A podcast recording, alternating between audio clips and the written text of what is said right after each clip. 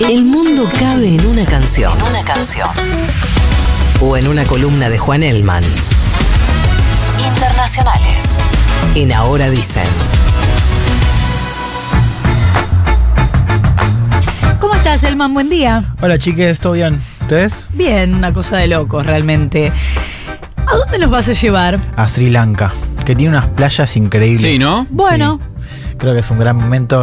Eh, Es una muy buena pileta en la residencia oficial. Claro. Sí, eso él estaba por También. contar. Bueno, lo contamos el audio del lunes, ¿no? Imágenes Sí. del fin de semana, un montón de miles de manifestantes entrando en el Palacio Presidencial, bañándose en la pileta, cocinando, jugando las cartas en living. Siguen, les quiero decir. Entiendo que es de, es de acceso libre y gratuito ahora, sí, ¿no? sí, vos pileta. vas. Claro. De hecho, hay shows a la noche. ¿eh? ¿el chabón se fue antes?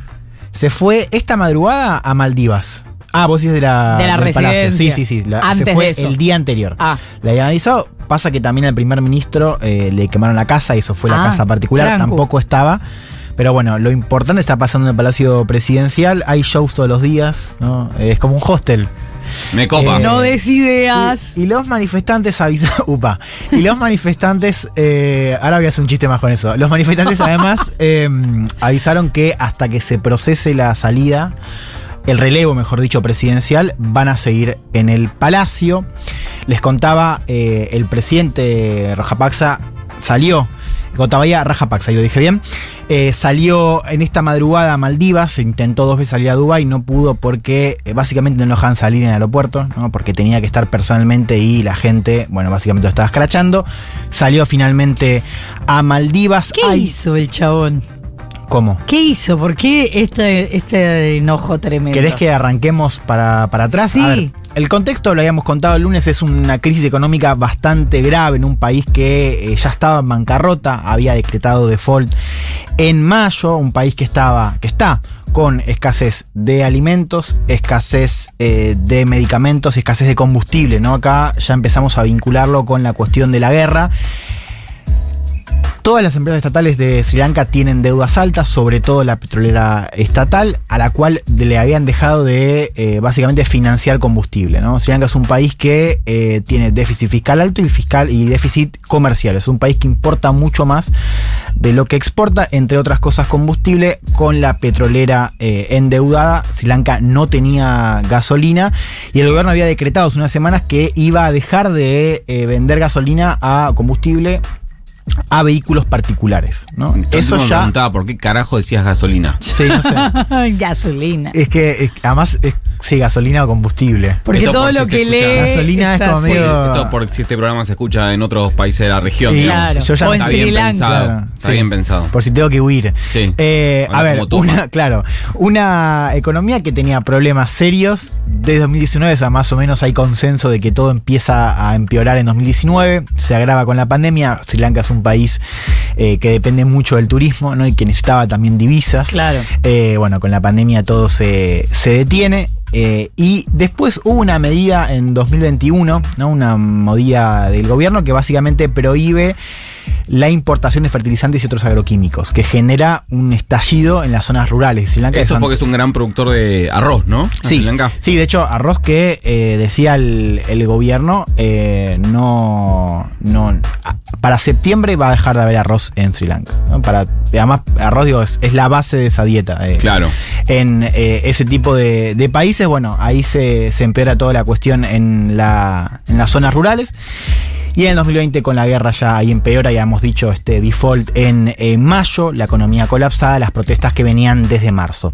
¿Contra qué se expresa esa protesta? No solamente contra el presidente Gotabaya Rajapaksa, sino contra su familia. ¿no? La familia Rajapaksa es, es el clan dominante de Sri Lanka hace por lo menos 20 años. Eh, antes había estado su hermano en el gobierno, Mahinda Rajapaksa, que fue también primer ministro hasta mayo.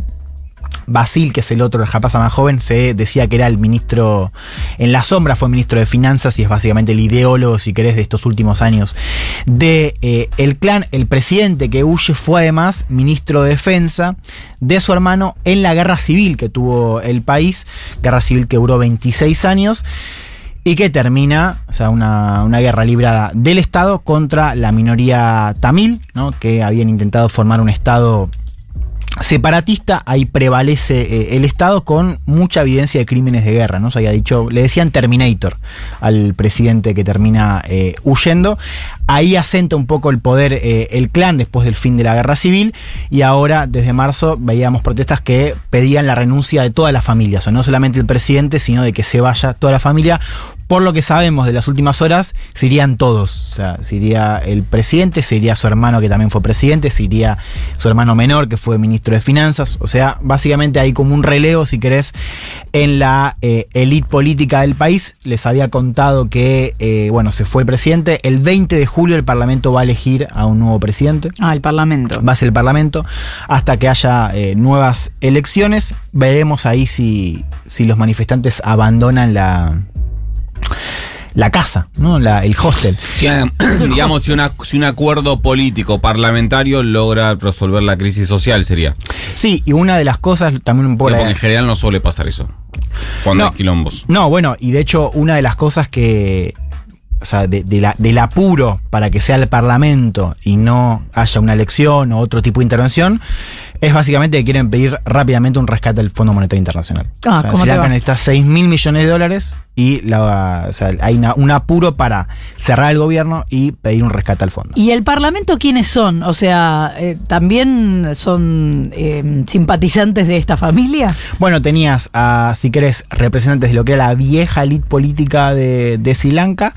eh, y después, bueno, parlamentarios, incluso partidos también que no eran oficialistas, pero que comulgaban con el oficialismo y que ahora están preparando, digamos, a que, que venían, si querés, de la órbita de poder de los Rajapaksa, pero no tenían la misma ascendencia.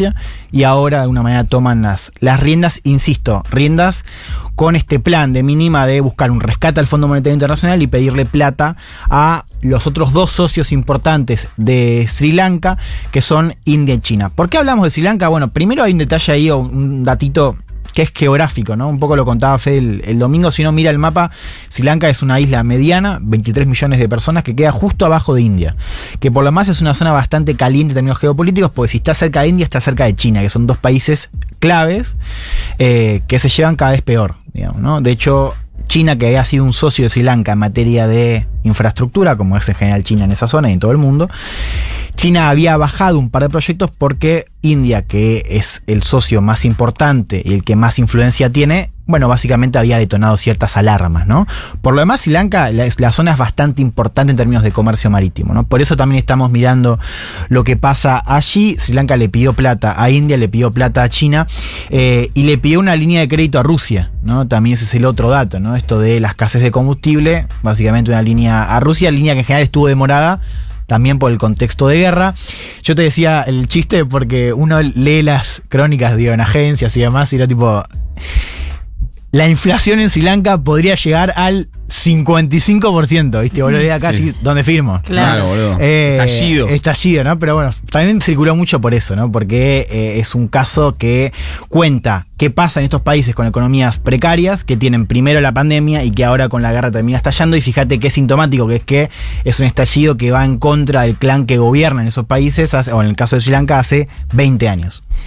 ¿Sabes qué? Me decís Messi, me decís el Papa, me decís Gardel.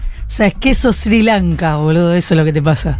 ¿Yo? Sí, vos y, y tu gente. Y para, recomendemos, ya que está acá el señor eh, eh, guiándonos desde afuera, ¿El Federico señor? Vázquez. Ah, pensé que Dios. Eh, ¿Te sentís un poco presionado porque te están mirando Y desde que ahí? apareció de pronto ahí. Eh, recomendemos el video de Periodistán, en, que estuvo en Sri Lanka y que está haciendo una serie para se fue a la pile? Futurock.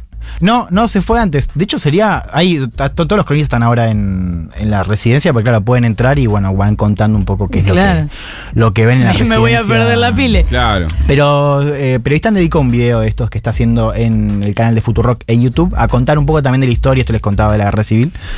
Espectaculares los videos que está haciendo periodista. Todos los chivos metiste. Metiste los videos de Periodistán, citaste a Federico Vázquez Sí, en su columna todo, del domingo. Le dijo, Sí. se- dijo el señor. El está señor. el señor. Está el señor. Bueno. Sos un cagón al final. La y verdad la que verdad que soy un Sí. cagón. La, verdad que soy un sí. cagón. Soy un re cagón. Alguien lo tenía que decir. Gracias, Juancho. Hasta la semana A que viene. chiques, adiós. 18 minutos para las 9 de la mañana. Lo que tenés que saber antes de que te lo cuente.